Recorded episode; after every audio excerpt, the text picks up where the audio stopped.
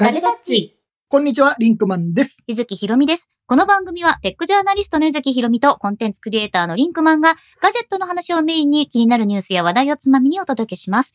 この番組は YouTube メンバーシップの皆様の提供でお送りします。まあ、やっぱりこっちの方がいいね。ナチュラ。ナチュラルだね。やっぱ俺の、あとね、最初の緊張感がないだけいいよ。やっぱ読まなきゃいけないっていうね、緊張感があなるからね。なるほど。で、ちょっと皆さんにですね、うん一件報告がございましてですね、はい。えー、まあこの後にですね、ちょっと台湾に我々行ったよって話をするんですが、うん。えー、ちょっとね、私、はい。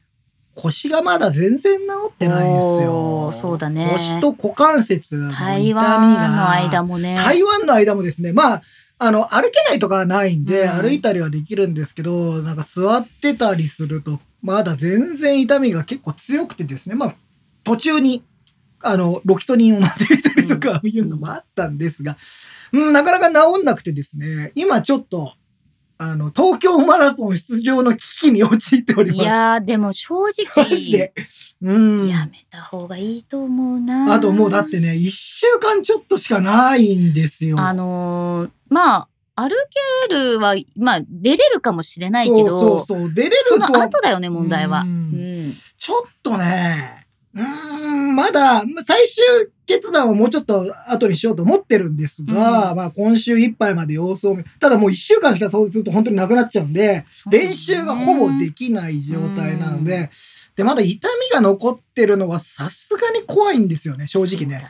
ああの、前も腰痛だったんですけど、あの、出た時、の腰痛、一応治って出れたんで、うんうん。もう痛みがない状態で出れたんで、あの、不安はないんですけど、まあ。痛みがある状態っていうのがちょっとね、マッサージも行ったけど、普通に整骨行って、あと整形も行った方がいいね。なんかね、うん。ちょっとね、考えてるんで、まあ少し、ちょっとね、あの、今まだ悩んでいる最中ですが、ちょっと危険の可能性も出てきているということを皆さんにまあお知らせしておこう無理ない範囲で。まあでもあの日常に支障が、仕事に支障が出てしまうと。僕、ここに人生かけてるわけじゃないからね。なんかまだリリベンジの機会もしかしたらあるかもしれないからっていうのもそここで棒に振るう可能性もあるからそうね、まだ1ヶ月ぐらい本当にそれこそ全くダメになっちゃうっていう可能性ほら、吉川太郎さんがモノマネしてる善治さんに走らせましょう。あちょっと善治さん替え玉に。走ってください。替え玉。ひどいね。替え玉善治。そうそう。だから、あの、結構ひどくなるときは、痛みが強いときは、なかなか辛いんですよ。なんかうん、座ってるとこがもうずっと痛くて、みたいな感じで。今もね、あの、だから僕、足を首変えたりとか、なんかいろいろ動きながらになっちゃうんですけど。まあちょっと今そんな状態ですよ、という。お大事にどうぞ。次の方どうぞ、みたいな感じでお大事にどうぞ。次なので。はい。あの、まあちょっとまた、何か、その、うんその辺動きがあったら、皆さんにお知らせしたいなと思います。うんそして、今日のテーマに行きたいと思います。じゃじゃん。うん。台湾のガジェット通信事情と旅ガジェット大反省イエーイ。パチパチパチパチパチ。ということで、えー、まあ、ツイッターなどでも、えー我々言ってましたし、前回の、前回のさ、収録の時って本当に行く当日にやってたから、ね。4時間前とか本当。空港に行く4時間前に配信してて、で、もう帰ってきてすぐに我々仕事があったんで。仕事があったんで、ほん私、ちょ、ちょっと、うん自分でもアホかなと思ったけど、うん私普通に羽田に着いた6時間後にトレーニングの予約入れててなさ。、な、俺それだけが意味わかんないんだよ。あの、仕事を入れるのはさ、うんあの、我々その後夕方に仕事があったので、そうそう。まあまあまあ、100歩譲ってそこはいいですよ。うんなんで午前中にえそこしか空いてなかったんだよね。ほんとそこしかスケジュールが合わなくて、あ大丈夫じゃないかなと思って入れたんですけど、ね、ちょっと眠かったです。れそりゃ眠いでしょ。さすがに眠いなって僕らだからスタジオに戻ってきて、そうそうそうそうスタジオでてここでほんと仮眠してた仮眠して、4時とかだから。うん。で、その後、仕事、一緒に仕事に行くのがあったんですよ。だから、夕方からね、トレーニング行って帰ってきて。まあ僕は寝てましたけど、そまあ、スタッフもご、もう、いや でも寝てましたけど。一週間に一回は絶対に行くから、ここをね、逃したら今週行けないっていうのと、あとはもうほら、なんか絶対いっぱい食べてくるから、ちょ。っとこう、食べ代謝上げとこっていうね。まあ、そんな、まあもう後日談ですけど、それは絶対後日談ですけど、けどねまあ、あの、無事に私、初海外に行って、無事に帰ってきたと。まあ、総括というか、まあ最初の、こう、何、こう感想というかさ、ど、この旅はどうでしたか？この旅は、なんか100点満点中で言うと、100点です。イェーイ。もう、これ以上ないんじゃないかなっていうぐらい、デビューとしては、もう最高だったんじゃないですか？いや、そうだね。ああ。うんいや、もう、あのーほとんど、まあ、いくつかちっちゃい、なんかあるよ。なんかそういう、やっぱ旅ならではのさ、うん。ああ、こんなことあった、こんなことあったってあるんです。それもちょっと後々に話すと思いますけど、後々 あ後々って言いづらい。でもこれはあれでしょ？あの、この旅が自分にだとってどうだったかがもう100点もう100満点点だと思います。100点を超えててもいいようなぐらいだったと思います。あとはもう皆さん多分聞きたいと思う、うん。その、KK さんが今言ってくれているん。初イミグレの感想はいかがでしたか、何にもなかったですよ、イミグレ。これはね、日台本湾と、日本と台湾はね、何もないんだよ。何にも、パスポート出してって言って、パスポート出して、うんで、マスク取って。うんで、マスク取って、あの、指紋をね、まず取って。うん指紋取って。で、その後に、あの、君、前髪長いから、髪上げてって言われて、その髪を上げてやると。リンクマンがこうやってなんかこう、額をドーンって出してるのを、そ先に私終わったからね、うんリンクマン額出してると思って見てたから、こうやって、こうやってやってって言ってたから、ああ、そうかか、目、目を見たいんだって。で、でそうそう。でやって、オッケーっつって、うんもう終わっちゃったの。そう。あっつうかね、会話してない。会話しないよね。うんうんもう会話はしてないんで。こっちが話しかければね、なんかこう。なんだと思うんだけど俺もなんか普通に渡してあんまり聞かれないし、日本はもう自動化されてるのでね。ね。で、あの、台湾も一回、うんあの、顔で今通っちゃうと、帰りの出国が顔認証ゲートになっちゃうから、そう、顔認証だったよね。顔認証だった。ピローンすぐ入れちゃった。そうなの。だから日本と台湾の行き来で言うと、うんイミグレで誰とも喋らない。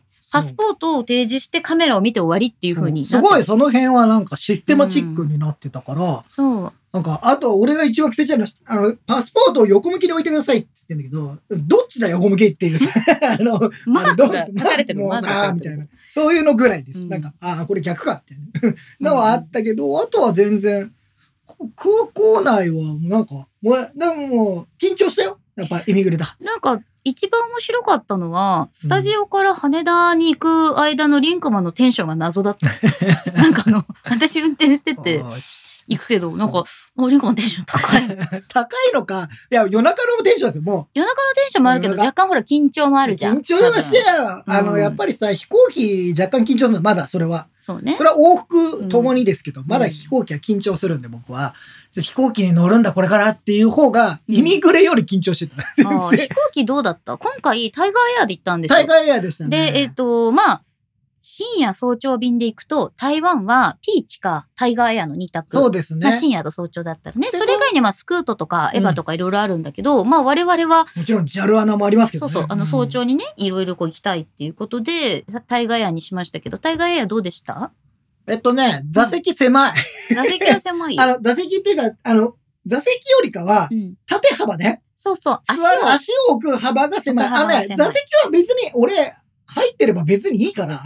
うんうん あれで、横の人がすごいさ、でかい人だったら嫌だかもしれないけど、そう,、ねじゃなければ、まあ、今回はあの、3人、三人とか4人が並ぶ、並びなので、全然問題なく、我々はもう。リンクマンは、なんか、窓側もアイル側もかわいそうかなと思ったから、真ん中にしてあ真ん中、げたんだよ。はい、真ん中にして。なんかほらちょっとこう、窓際に行って高いの怖くて発狂したらかわいそうだし、アイル側でなんか話しかけられてテンパったらかわいそうだから、ちょっとスタッフと一緒に挟んであげようかって言って、リンクマン真ん中にしてあげるという。優しさはい、優しい、優はいしさに救われままあして。でも、正直、通路側の方が足はちょっと自由になると思うああのね。横にちょっと出せるしね。そう、CA さんとかが、まあそんな行き来しなければいける。あとは、そのトイレとかにも結構こう、立ちやすいじゃない？そうね。そうトイレ行く場合はね、だから私はね、なるべく通路側絶にしてる。対通路側なんだよねう。んあの、立たないと足がむくんじゃうのが嫌なので、うん私は結構通路側です。ただね、通路側って風邪をひきやすいっていうデータがあるらしくて、ああ、なにやっぱエアコンの風みたいな。うん人が行き来するからだって。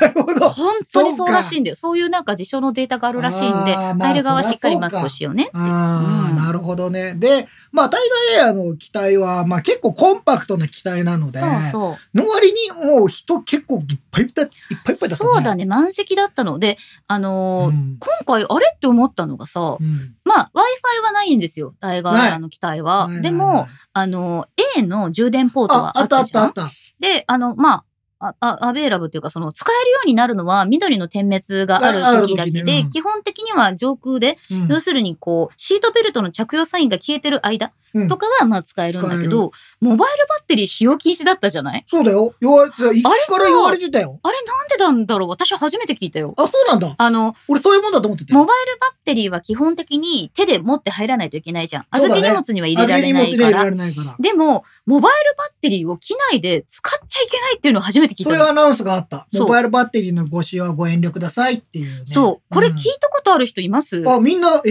ー、っつってる。そう。あの、モバイル、そうだからモバイルバッテリーが使えない代わりに、前に充電器あるからこっちを絶対使ってねってていうことだと思うんだけど、言われたことがないんだよね飛んでっちゃ。うからじゃないのいや、多分だけど、うん発火する可能性があるから。まあね、一応発火の可能性だよね。そうなんだよね。ほら、ないでしょ？みんなないって言ってて。だからうん爆発防止なのか、まあ一応ね、そのもしか発したら過去にあったのかもしれない火けど、タイガーはゼロではないから、ほら、みんな聞いたことないって言ってるでしょだから私えーもびっくりしたの。なんでダメなのと思って。タイガーや往復ですけど、両方とも言ってました。そうでしょ僕は聞いてたので。はじあれね、俺だから、ちょち違う違う違う。海外のあれって、そういうルールなんだってい思ってた。やいやいや、それだと意味がないじゃん。みんなモバイルバッテリーいや。モバイルバッテリーは現地で使うもんだと俺は思ってたから、あんああ、だまって、りうん機内で使おうと思ってなかったのよ。そもそもなんか、基本的にはさ、その、充電のポートがあるものとないものが、あの、昔、はね、うん。あったから、しかもなんか LCC とかだと、ポートってないだろうなって私思ってたんだよ。うん。で、あ、ポートついてるラッキーと思ったら、モバイルバッテリーは使用しないでくださいって言われたから、すごい。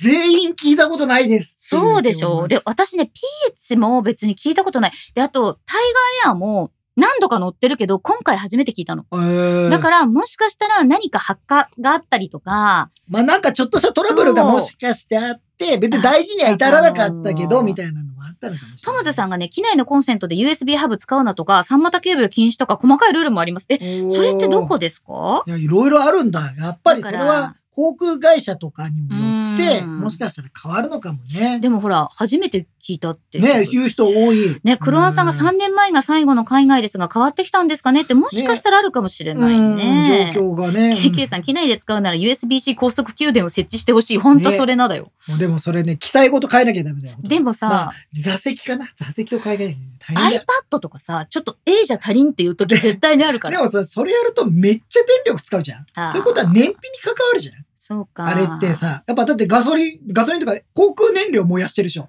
最終的には。あれっ。て。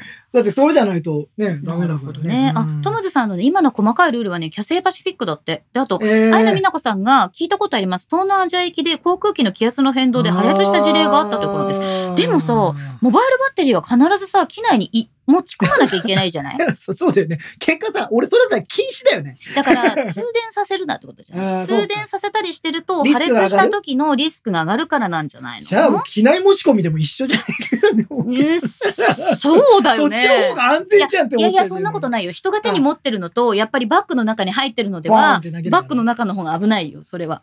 そうだけどまあ振動を加えたりすると良くないからね。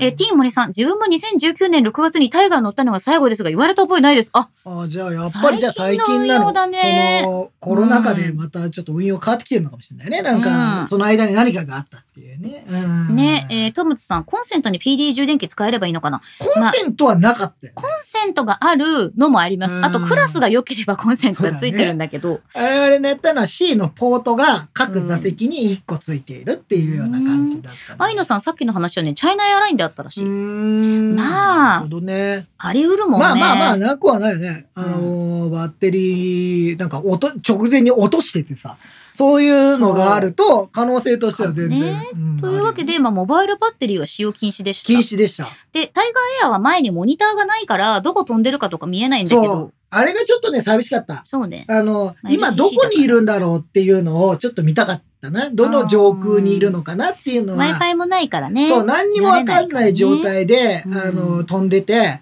ずっともうさ、雲の上なわけじゃないですか。うんだから、うんうん外見てもわかんないし、何がわかんない。それだけかな。で、一応僕がえー懸念していた飛行機の揺れ問題なんですが、まあ僕はあの、うーんまあ離陸の時は揺れるし、で、うんうん一番嫌いなのはやっぱ離陸と着陸の時なんですよ。うんうんえっと、離陸の時は必ず羽田もそうですけど、離陸した後旋回するじゃないですか。まずぐーって回ったりするんです。あの時にあーってなるじゃん。で、窓を見ると羽が下に降りてて、こうなったらこうなるんで、まあ、景色は綺麗なのよ。夜中だったから、うん外見たらすごい絶景ですよ。あれは大丈夫なんだ。あれは大丈夫です。あの、ある程度の高さまで来たらね。うんうん、なんかリアルな高さはやらない。ただ、あのー飛行機の、僕すごい、離陸、今すごい矛盾したこと言いますよ。これからね、うん矛盾したこと言いますけど、うん離陸と着陸が嫌いです。ただ、離陸と着陸は見たいんです。でも、あの、その窓から見たいんです。これずっと見てましたけど。そうね。なんか、ぐわーって飛ぶ瞬間、あの、うん離陸のぐおーってなって、ねあ、いつ、いつ上に上がるんだろうみたいなのはちょっと見たい。でもさ、今 T 森さんが書いてくれてるけど、うん。揺れは運だからなって言ってて、うん。なんかあの、揺れるか揺れないかって、うん。もう期待とかあんまり関係なくて。まあね、その時の気象状況とか、やっぱりその航路とかうん、で、やっぱり変わっちゃうわけでしょ？うん。で、行きは、ほぼ揺れてないんじゃない？全然、うん。全然だよ。安定飛行してからはもう全く、全然でしたよ。まあ全くで、うん。僕からすると、ガタン、ガタン。なんか、まあ道路を走ってるに近いようななんかうん感じです。なんだ？離陸から記憶がない。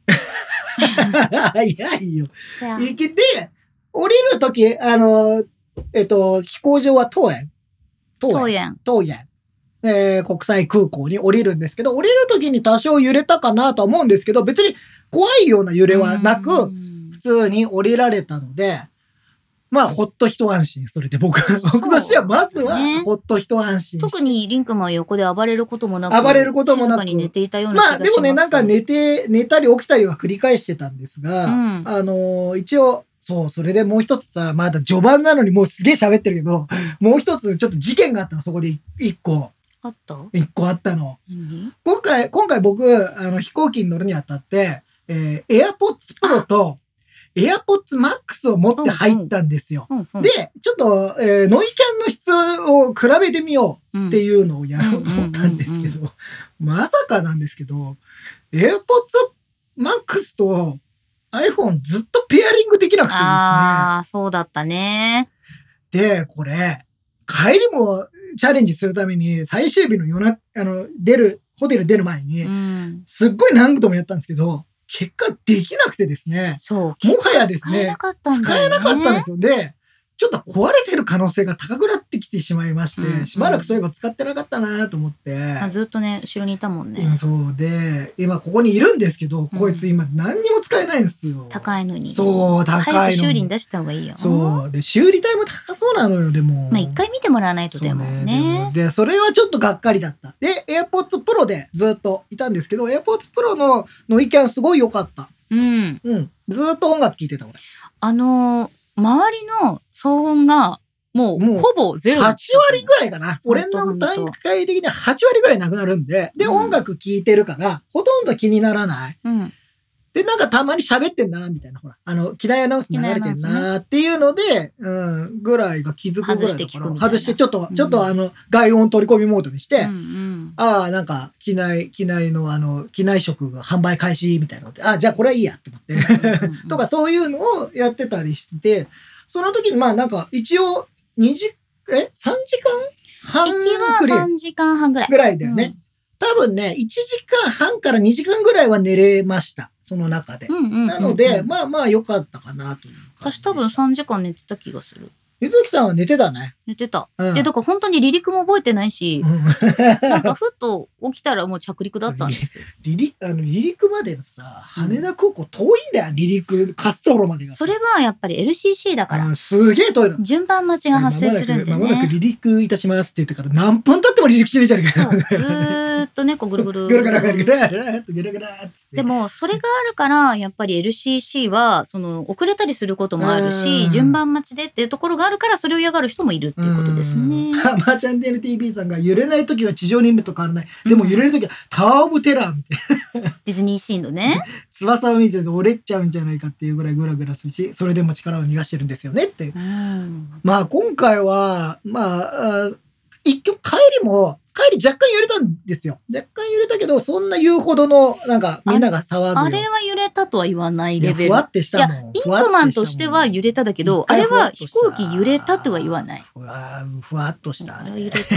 あれは揺れた。まあでも、あの、非常に快適な旅だったんじゃないですか？か、飛行機としても。で、まあ台湾着いて、まあなんか、あ、もう、もう、あ、もう着いた、みたいな感じでしたけどうん、あっという間でした。うんまあ、虎之助くんがね、うん羽田で離陸滑走路まで遠いのは西行きの便の洗礼です。あ、そうなんだ。遠くなるもんね。そうか、もうすげえな。10分以上走っててるだってから、つって。安藤さん、本当にどこでも寝られるんですね、強い。私は本当にどこでも寝られます。まあでも結局僕も寝ましたからね。うんなんやかんや言って怖いとか言ってみながら寝ましたで、。そうなんですよ。うんで、まあ、無事に着いて、うんイミグレを通っイて、ミグレも無事通過で、その後は？はい、その後はですね、えー日本円を、えー台湾ドル、うん台湾、日本、台湾ドルに換金をして、うんまあそれもちょっとなんかみんなとあれしながらちょっとやって、なんかサイン書いて、みたいな、うんうんパス、だ、だいたいパスポート見られるんだね、あれね。そうだよそうだよパスポート。あの、旅の最中は絶対にパスポート携行しないといけなくうん、て、そうそうだね。アメリカとかだと、うんなんか大きいお金使おうとするときに、パスポート。を見せなさいと言われるんですよ。うんまあもちろんカジノとかもそうだけどね。うんまあもちろんずっと手に持ってるんで、それだし。はいはい。で、でえーその後にですね、えー現地シムを買ってみようということで、はい。えー現地シム買いました。買いました。えっ、と、今回ですね、買ったの僕ね、2つ、端末に結局3つ持ってったの、うん今回。ちょっと撮影用の端末とだと、もう2つって。で、えっ、と、全部に挿す必要はねえなと思ったので、2つ買いました。うんうん。1つが中国電信。中華電信。中華電信でした。中華電信と、もう一つなんだこれ。台湾モバイル。台湾モバイル。あの、あ本当だ。基本的に台湾大うん台湾の空港で使えるのが大手3社プラス2社。で、うん全部で5社ぐらいあるんだけど、中華電信がそのチュンフォアテレコムってやつと、えー台湾モバイル、あと、うんファーイーストンテレコミュニケーションズっていうのがあって、おうで、この3つが主にその3つの、まあ、日本の三大キャリアみたいな感じ。で、それに台湾の星って書いて T スターとアジアパシフィックテレコムっていうのがあるんですね。で、えっと、基本的に出たところ、イミグレ出たところで出てるのは中華電信台湾モバイルとそのファーイーストン。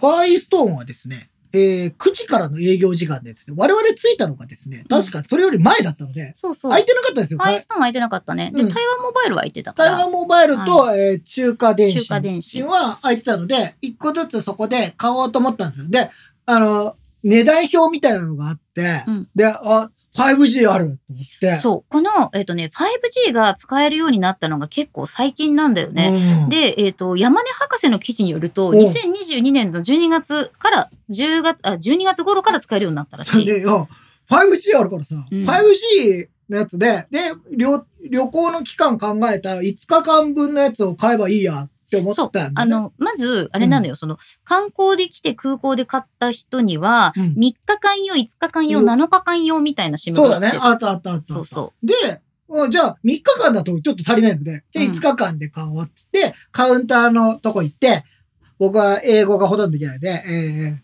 ー、5G, this みたいな感じで言ったら、どうやら、なんかしゃ向こうが喋ってきたの。で、だ、だいたい聞き取れた。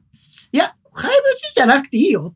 う。うん。あの、4G の unlimited だから、あの 5G は容量制限があるのね。うんうんで、4G は unlimited だから、こっちの方がいいけどどうするって聞かれたのよ。うんで、あれは、うん。えっと、台湾の 4G のスピードうんはすごく速いから、うんわざわざ高いお金を払って 5G にしなくてもいいと思うよ。同じ値段でね、同じ値段でアンリミテッドで 4G 使えるから、うんそっちの方がいいよ、みたいな感じだったから、そう言われたから、あ、オッケー、4G! つって。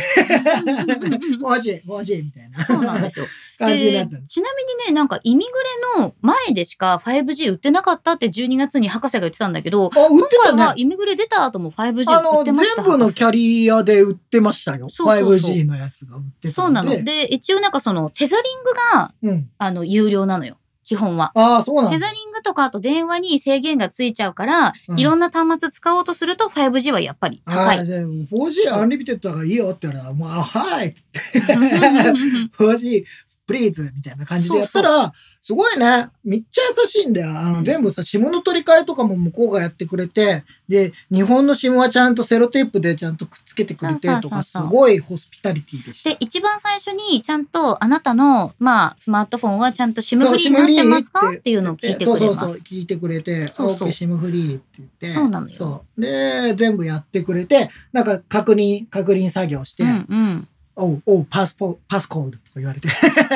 パスコード入れて。チェックしてでこの、えっ、と、空港で買う SIM に関してはカード使えます。カード使えたねク。レジットカードでうんクレジットカードで僕決で、済しました。必ずここでもパスポートをパスポート見せがあないります。で、それを、え2社で僕は買いまして、2個の端末に入れて、やったんですけど、あの、通信回線、うん。えー全体として全く問題なかったです。もう 4G 早いし、うん。日本にいる時と、うん、はっきり言って何ら変わりがない。し、僕、あの、ホテルでね、うん Wi-Fi あったんですけど、ほとんどテザリングで済ましたんですよ。速度の問題で。でも、それでもすごく快適だったので、うんいや、もう、台湾の 4G もすごいなって思いました。なんかスピードテストやればよかったってなんでやんなかったんだろうって思って。あの、台湾の 4G は日本の 4GLT と同じぐらいの速度。うんなので、もう普通にうんめ 4G で結構めっ大丈夫。ちゃなんか、あの、なんか、日本と快適性全く変わんなかった。逆になんか容量の大きいものはこの unlimited の間にどんどん落とそうそうかなっていう気持ちになるぐらい。あのだから帰りのさ、なんか、聞くものとかは全部落としてるんだけど。うん。そうなんですよあねち。なみに、安藤さん、 SIM おいくらぐらいでしたか？えっ、とですね、大体、えっ、と、中華電信も台湾モバイルもファーイーストンも値段変わらないんだけど、はい3日間で、えっ、と、ニュー台湾ドル、要するに台湾元と生まれるもので300 300ぐらいで。ドルですすね。だから今レート的には4.3円ぐらいだから、まあ1200。1200円ぐらい、1300円ぐらいとか。うんそう。で、5日間になると、えっ、と、400ドルか300ドルかっていう感じですね。なので、んすごい、え、安い。これで何？こんなに使い放題でいいの？みたいそうななんですよ感じ。だから、あの、例えばソフトバンクとかうん。でも、その1日海外使い放題っていそうれ3000のがあるんだけど、円ぐらいあるんだよね。1日1200円とか、えそのぐらいのじゃないかな。や300円、3000円ぐらいだったよ。3000円調べたの。2900円ぐらいだったから。ああ、じゃあ高いね。海外放題は。うんあの、ソフトバンクはほら、アメリカ行くと全然不利だけど、けど他の国はちょっと高かったのよ。で、私は中華電信買って、今回はもう一台アハモ持ってたので、うんもうアハモでそのまま使ってる。そのままローミングで行けるから。ローミングすると、元々の20ギガの中に、まあ、どこに行っても使える。まあそういうのが一個あると確かに安心だからね。あのうん空港着いた瞬間から使えるから、そうなんまあそういうのは一回戦あった方がいいかなっていうのは確かに、で、ね。ちなみに物理シムです。物理シムですよで、ね。あの、eSIM もあるみたいなんだけど。あ書いてあった。eSIM って。でも、なんかよくわかんないので、これはもう物理シムの方が、こういう、こういう時は安心。そうなんだよね。そんな詳しくないのにさ。あの、うん設定がね、あの、自分の、例えば持ってるスマートフォンによって違ったりっていうことがあるので、もう物理シムたでだね、俺さ、あの、台湾モバイルの方かな、うんの方でさ、えっ、と、まあ一応設定確認するからっていう風にして、パッて渡したら、うんうん。あの人たちも全部覚えてんだね。日本の設定で画面。全部覚えてるからさ、ここ、ここ、ここって言ってさ、日本語が読めるんじゃねえかぐらいの勢いでやってたからさ。そうだね すごいよ。やっぱみでんなも使ってんだな。やっぱり一番最初に、まあ、コンピュテックスとかでもみんなライターさんとか行くけど、あの、そこに行くと誰かに会える。あみんな SIM 買ってるから誰か買ってるかな。なんか、お、お、佐藤さんお疲れ様です。ああ、ジョイさんあ、でもすごく、そういう意味では、めちゃめちゃ助かりましたよ。もう通信回線はそこ以降は、全く困ったことがない。そうなんですよ。で、ちなみに、この観光向けの SIM というか、その5日間アンリミテッドみたいなものは、街中でも買えます。あ、買えるんだね。キャリアショップに行って、うんそのアンリミテッドのやつ欲しいよって言って、パスポート見せると、同じ価格で買えるから、もし、例えばそのアハモだけ持って街中に行ったけど、あ、なんかこっちも欲しいな、もう一台端末に入れたいなって思ったら、キャリアショップに行けばう OK。ん。いやー、これはでもすごかったな。うんういや、もうなんか、いや、もう日本と何にも一緒。何にも一緒変わらないって感じ。で、この何にも変わらないモバイル環境があるっていうことは、イコール、まあ、何にも情報がなくても旅できるっていうことなんで。そう、だから、んあの、Google マップ使えます。うん。えーで、一応調べると、経路も出ますから、そう。あのーまあ、多少ね、あの、うん今回この後も話すバスとかは難易度が高いんですけど、正直言って何番乗ればいいのかとかあるんですが、もういけるよねっていう感じだった。まあそうだねうん。すごく、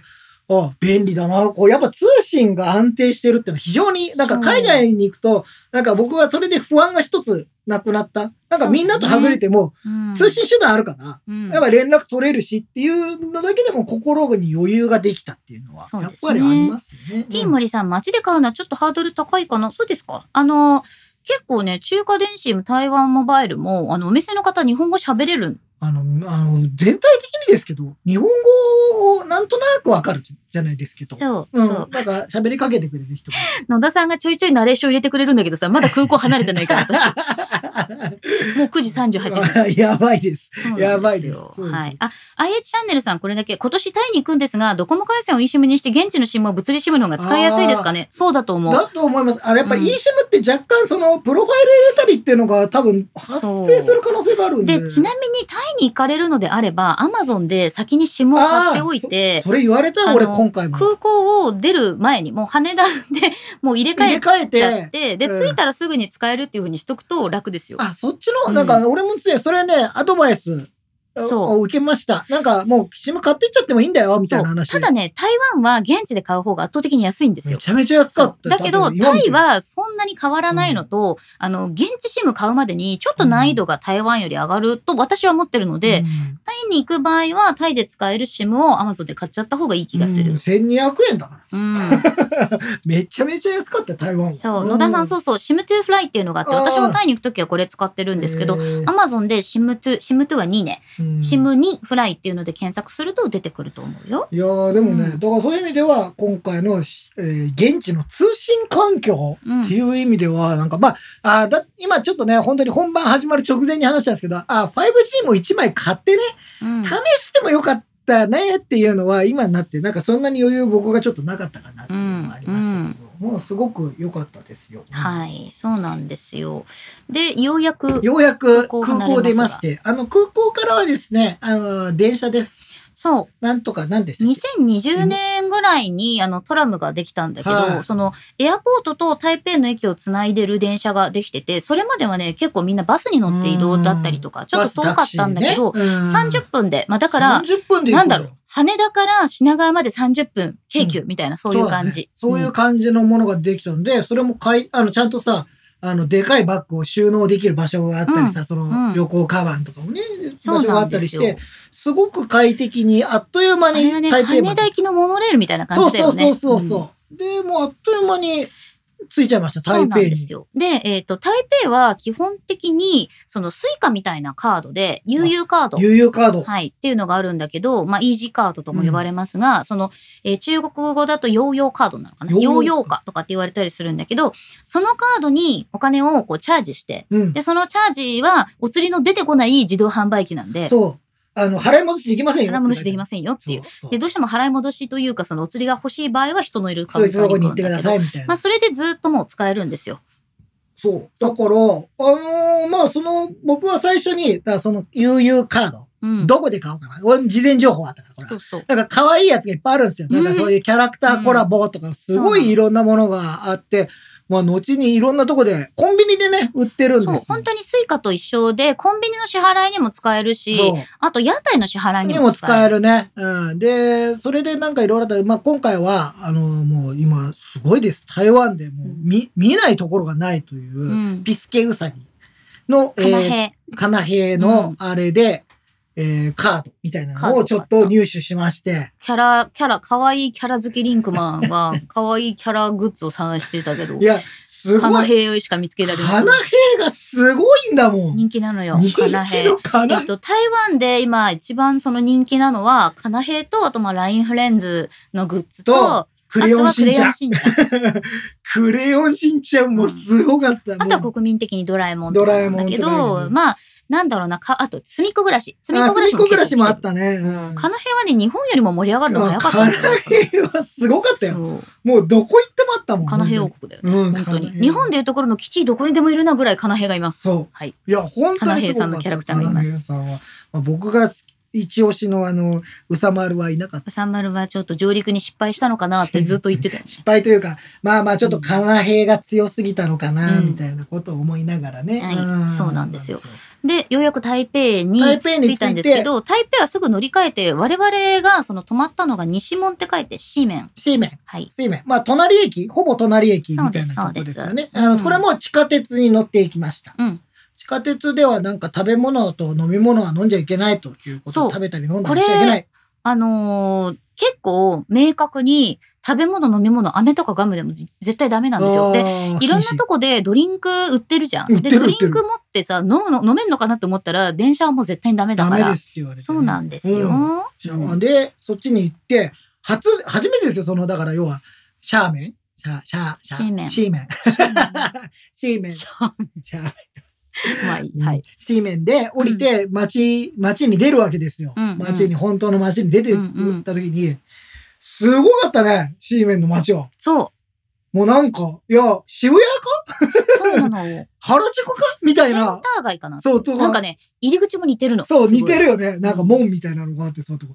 すごいですよ。活気に溢れてるし、うんまあ、ブランドショップえーあるし、まあなんかいろんなものが雑多にあるし、そうなのえ。ー、こんなにみたいで、な。今回、あの、私、本当は台北駅のすぐ近くでずっといつも泊まってる宿があったんですけど、うん。そこが今回、あの、満杯で入れなかったのよ。で、どこにしようかなって思った時に、夜中でもいろいろ変えて、うん。日本に比較的雰囲気が近くて、なんかリンクマンが安心するかなと思って、いや、まあ、安心してましたよ。安心したでしょ。安心してまいいなんか、なんとなく、その、まあ、若干の異国感ぐらいな感じ、うん。要は、あの、なんか見覚えがあるな、みたいな。で若者もいっぱいいるし、なんかすごい、すごい活気のある街だった。駅前、お降りた瞬間にザラがあるんだもん。そうそう。なんかザラ、アンダーアーマー、H&M、ちょっと特にユニクロみたいなね。おなじみ、おなじみの場所ばっかり。で、私は今回、その、MRT っていう。地下鉄を使って、はいなんか久しぶりに、ああ、ちょっと変わったなって思ったことがあったんだけど、広告がほとんどゲームのものになってた。あ、そうだ。うん。オンラインのゲームになってたよ。で、あ全部の、もともと、その、ゲームは、看板として人気だったんだけど、2、3年前はね、化粧品とかうん健康食品とか、そういうものの看板の方が多かったの。ほぼスマホゲームじゃなかった？そうでかいところは。で、スマホゲームの本当にこう、一面広告みたいな？うん、で、そこに、まあ、インフルエンサーとかタレントさんがいて、で、なんかもう、例えばさ、その、いろんな、あ、プレステのね、あれもあった。プレステのタイトルがバーって並んでたりとか、うんあと、モバイルゲームが並んでたりとか、か。割とね、ゲーム広告が、本当 MRT どこ行っても多かった。うん、すごかった。それはなんか印象的だったよね。ね。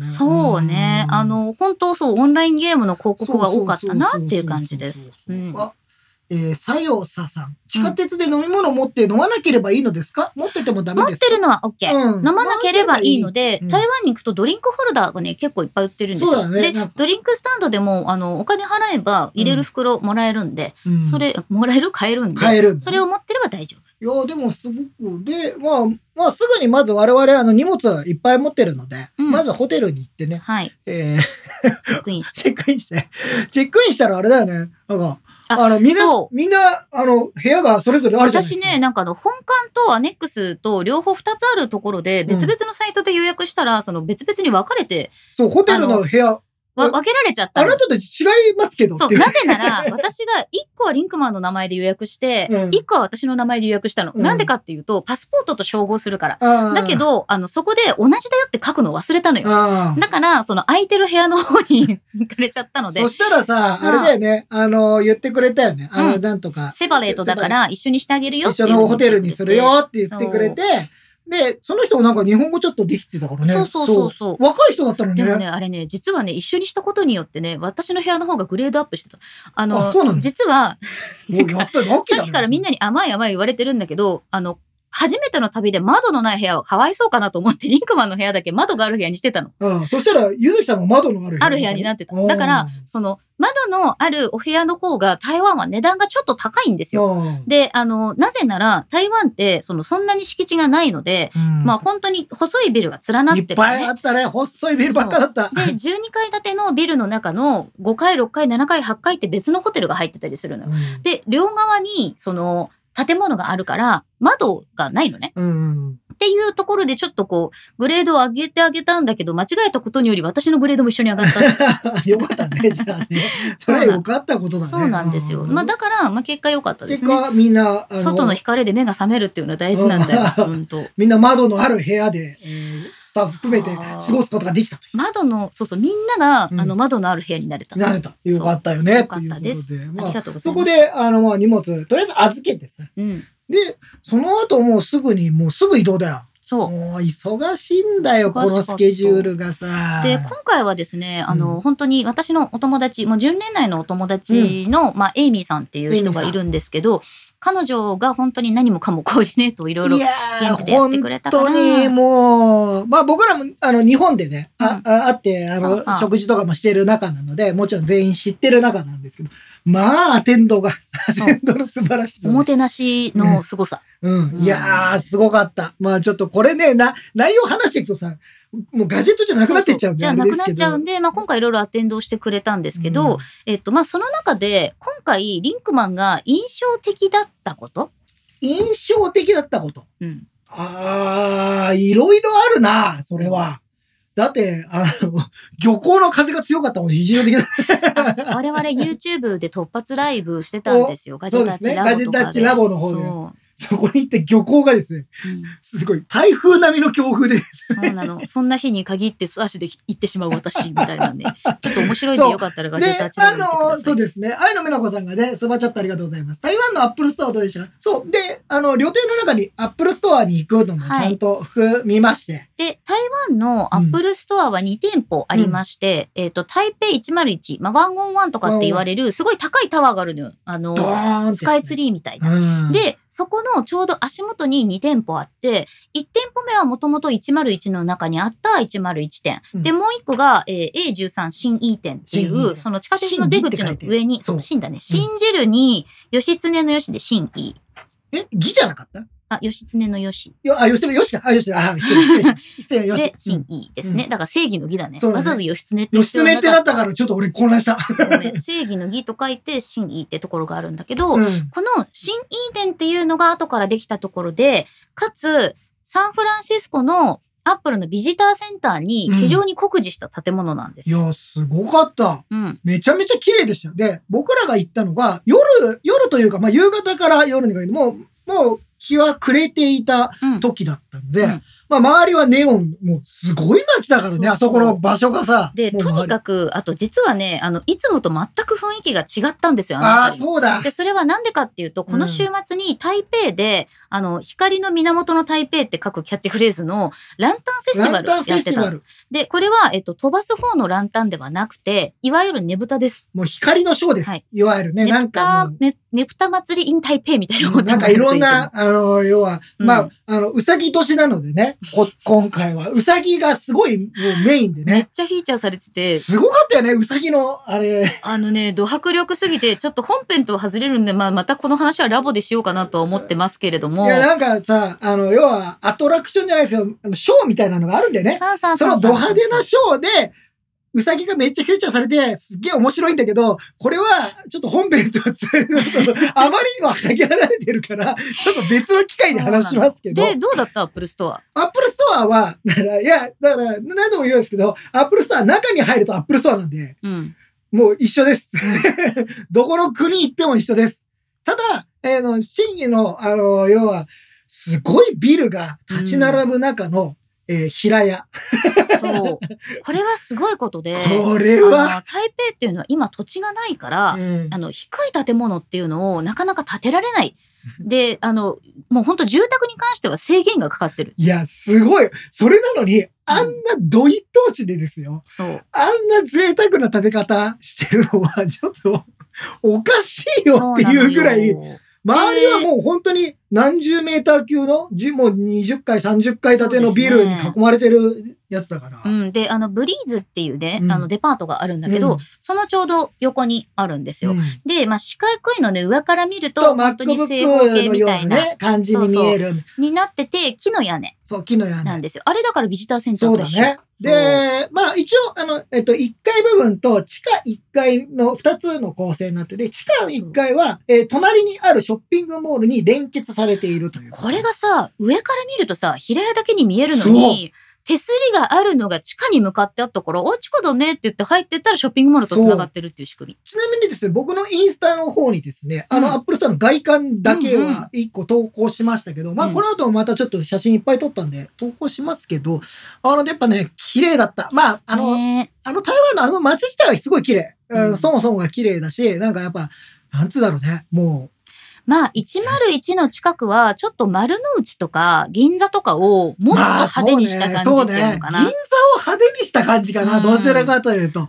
丸の内だとオフィス街になっちゃうけど、そうね。で、あの銀座みたいなすごくね、なんかあの、ガラス張りの建物とか、うんあとその、キラキラする建物っていうのが多いんだよね。で、あとさ、それこそさ、画面が、全体が画面になってるみたいなのも多かった、ディスプレイも多かったし、うんいや、すごい街だなと思った。なんかもうあそこはなんか全然異世界だったなって感じ。だか、ら、なんだろう、ちょっとさ、珍しいところに出てくるスターバックスみたいな、あの、富山の有名なスターバックスあるじゃん。ああいう感じのこ、そううポツンってある。いやーでもそれで、まあ、あのーまあ中も見て、中は、あの、1階はね、本当にあれですけど、地下には、あの、うんビデオウォール、あの、でっかいのあったし、 Today at Apple もやってたしね、その時にね、ちょうど。それでね、あ、本当にそれサンフランシスコと一緒っていうふうに思ったのは、あの、木がね、うん。中にあるんですけど、あの、一本木があって、うんそこの周りに座れるようになってるっていうのが、あれは本社のカフェと近いの。そうだね。あれはね、あの、アンジェラがね、うんあのー担当だった時にね、そうそう作られたね、そういう、あれです。いいね、友達かみたいな。アンジェラが担当になった時に。あのー昔バーバリーの CEO だった人が、リテールの担当をね、アップルにやってた時があって、だからその時は本社のカフェマックに近い。うん、だからすごい綺麗だった。うんで、その時にできてたやつだから、まあまあそういうコンセプトで作られた、店舗っていう。そうなんだよね。表参道っぽいけど、やっぱり天井がめちゃめちゃ高い。ねえ、うんすごかった。アメリカサイズいやー、なんかだから、アップルストアを、で、ちょっと誤算だったことが一つだけあって、うん。僕、アップルストアで、オッターボックスの新しい、えっ、と、iPhone ケース買おうと思ったんですよ。うんうん。したらですね、なかったんですね。ね、販売してなかった販ね。売してなかったんです。あもしかしたら時価、時差で、もしかしたらまだ出るんでしょうけど。いやー、そう、残念だったなっていうぐらいで、まあ、アップルストアで、あと101の方にも、うんえー行きましたところ、俺、これびっくりした、これ。うんうん。101のストア、めちゃめちゃでかいの。あのね、どっちも大きいんだよ。本当に。あの、ショッピングモールの1階に入ってるんですね。はいもうだから101の1階ですよ、のところのショッピングモールに。なんか、そう、高級ブランドと一緒ですよね、なうん並んでる。で、僕は小さいから新しいのができたと思ったの。ああ。そんなに大きくない店舗があってね、ね。で、さらに近場じゃん？だから、うんそこ、だから、まあ、大きい、あれ、やったのかなと思ったら、違う、違う違う。普通にめちゃめちゃでかいところだった。そうなんだよね。あれ、あれ一個だけで、本当になんか渋谷の店舗に2個分ぐらい2個分ぐらいかあるんじゃな。ないだからまあ、とにかく台北のストアは広い。広い。で、もちろんそのショッピングモールの中にあるから、イメージとしてはもうあの銀色のね、うん。アップルストアの方に近いんだいけど。や、すごい。でも、うんあ、めっちゃ広いから、結局なんだ、この、こあの、歩いてね、8分 8, 分でね、8分しかないところにでかいのが2つあるのよ。そうなんだよね。だからそれを考えると、贅沢だなって、他のところに、あの、地区にもできたらいいのになって思いましたけど、我々は台北ですよね。えーそして、愛の美奈子さんコメントいただきましたが、台湾の電脳街に行かれましたか？という質問がありますが、これはリンクマン。行きましたね。はい。はい。えっ、と、酸素。えっ、とね、酸素と、あともう一つなんだっけ。もともとはい。台北の、まあ、電気街みたいに言われてるのは、光の花って書いて、うんコンファン、コンファン。ココンファーシャンチャンっていう、うん要するに効果症状って言うんだけど、うんえっ、と、光に、えっ、と、中華の花の花に、えっ、と、商業の商に場と書いて、そういう建物があるんですよ。で、そっちは、言うなれば、秋葉原のラジオデパート的な感じ。うんうんうんだったよねまあなんか、あの、小さいブロックにぐわーっていっぱい、えーそうそうそうそう。お店が連なっているっていう、なんかちょっと懐かしい雰囲気がある。あの、な、あの、な、中野のブロードウェイにもちょっと近いみたそそう、いうなね、感雰囲気じの雰囲気がちょっとが近い。似てて、で、うん。そこがもともと、その、台北の本当電気街、うん。電脳街っていう感じだったんだけど、最近、新しく。できた、えっ、と、三つに作るに生活ってで、三村。まあそう私たちが言うときには三層もう。酸素っていうですね、建物がありまして、これすごかったよね。これはすごい綺麗だった。うんはい、打って変わってというか、うん。まあ、いわゆるブランドショップ、えー、いわゆるスマホもそうですし、PC もそうですし、えー、まあ、ソニーとかもありましたから、うんカメラとかもニコン、えー、キャノンもあった。そう。えー、そういうところのブランドショップが一堂に集まるビル。で、まあ、じゃあみんなちょっと、じゃあビッグカメラとかヤドバシみたいな感じかなって思うけど、そうではなく、その、要するに日本の量販店っていうのは、その百貨店みたいな形で、その商品をビッグカメラとかヨドバシが管轄してる感じじゃない。で、いわゆるその三層はゼネラルマネジメントストアっていう、うん。その大家と棚子みたいな。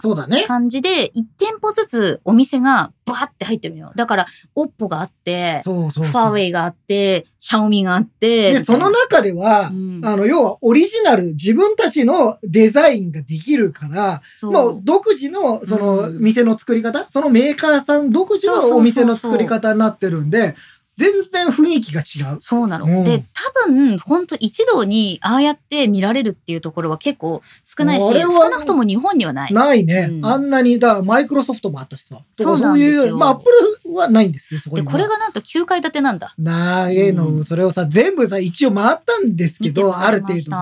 で、あの2階のフロアがアクセサリー。うん。だから、あの、iPhone ケースとか、モバイルバッテリーとか、モバイルのカバンとかいろいろありました。あれ、うんあそこですごい時間食いました。私がね、私がね、もうなんか、あの、台湾にしかない iPhone ケースとか、うんあと Amazon にはあるけど、日本では量販が扱ってないやつとかのうん現物を見るためにですね、うんちょっといろいろチェックいろいしてろ、見ましたね。私 iPhone ケース最終的に3つ買って帰ってきたんだけど、はい。あの、一つは、このね、えっ、と、LINE フレンズのおマグセーフケースを買うん、いましたマグセーフ。対応のね。マグセーフ対応の可愛いケースがさ、本当に少ないから、うん。それでずっとブーブー文句を言ってブーブー、たんですけど。ブーブー文句を言って。そう。あの、14 Pro Max にはあるけど、なんでだみたいな話をしましたね。とかねで、えっ、と、そこにはですね、あの、日本のメーカーさんも結構ありました。坂本ラジオ、グラマスもあったし。あったあった。そあまあ、エレコムさんもあったしエレコムさんもあったし、アンカーもあった。アンカーもあったしベルキンもあった、みたいな。たまあ、そこは日本じゃないけれども。ね、日本じゃないけども、でないけれどももそういうのもありました。ありましたおなじみのね。うん。うん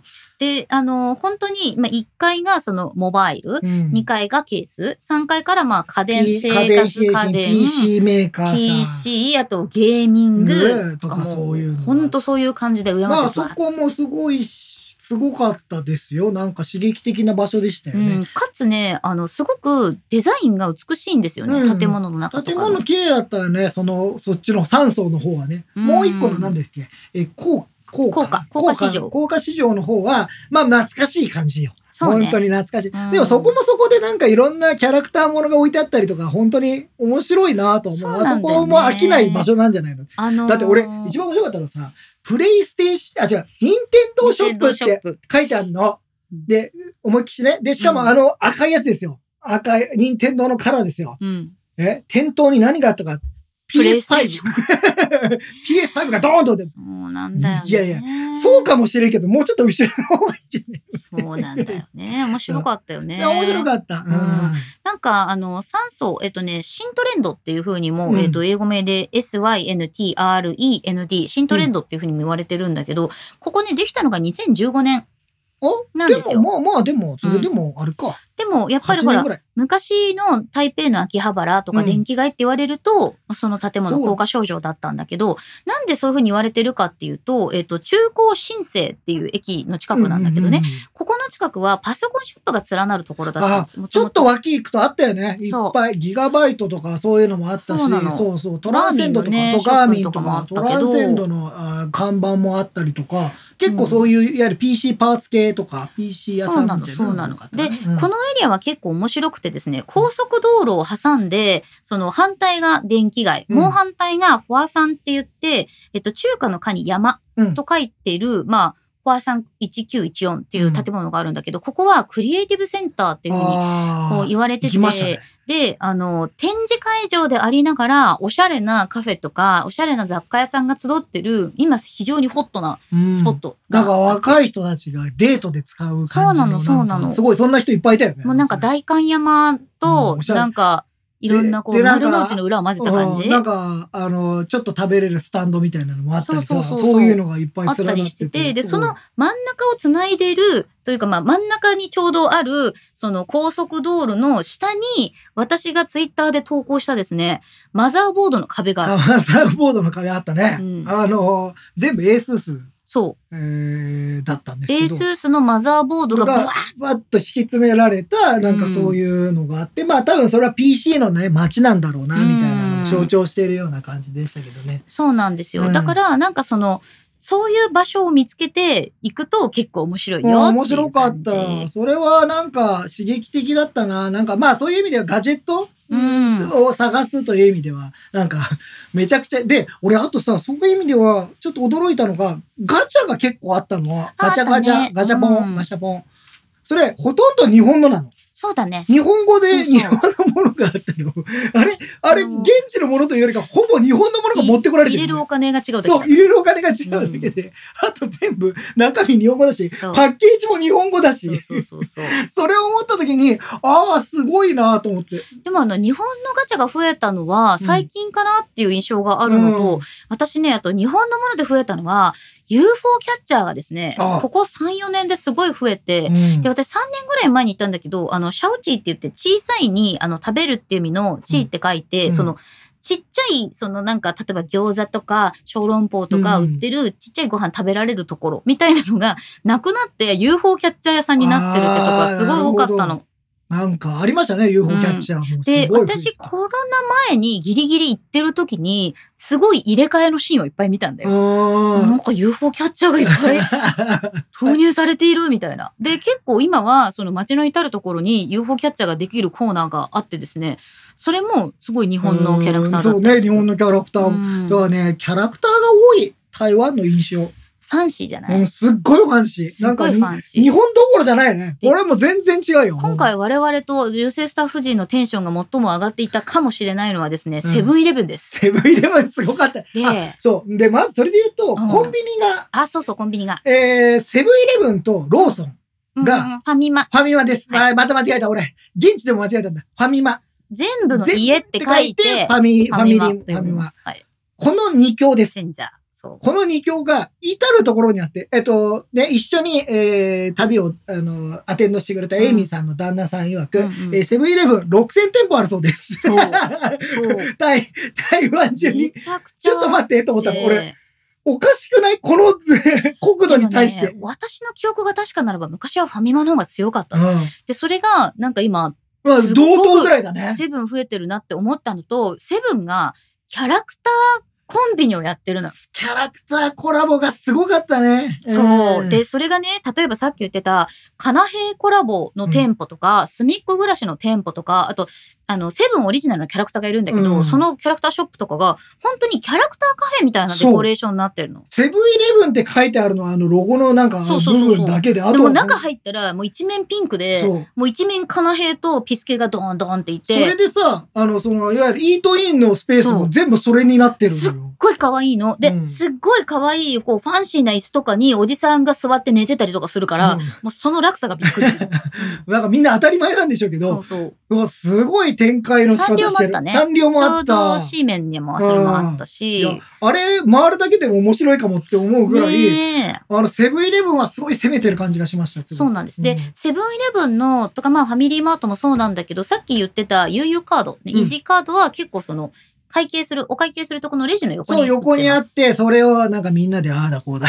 ないな、ないな、ないな。コナンもあったね。そう、そう、コ悠々カードのコナンの、あの、コナンが入ってる靴のやつがありましたありました。吉川太郎さん、ファミチキありますか？あのね、台湾のホットスナック結構面白くって、うん。よくアメリカとかにある、その、ホットドッグうん。とですね、あともちろん中華まんもあるのよ。うん、あるで、ね。中華まんもあるし、あと、あの、私がこれ絶対美味しいから食べようって言ったらみんなが、えーって言った卵。卵ね。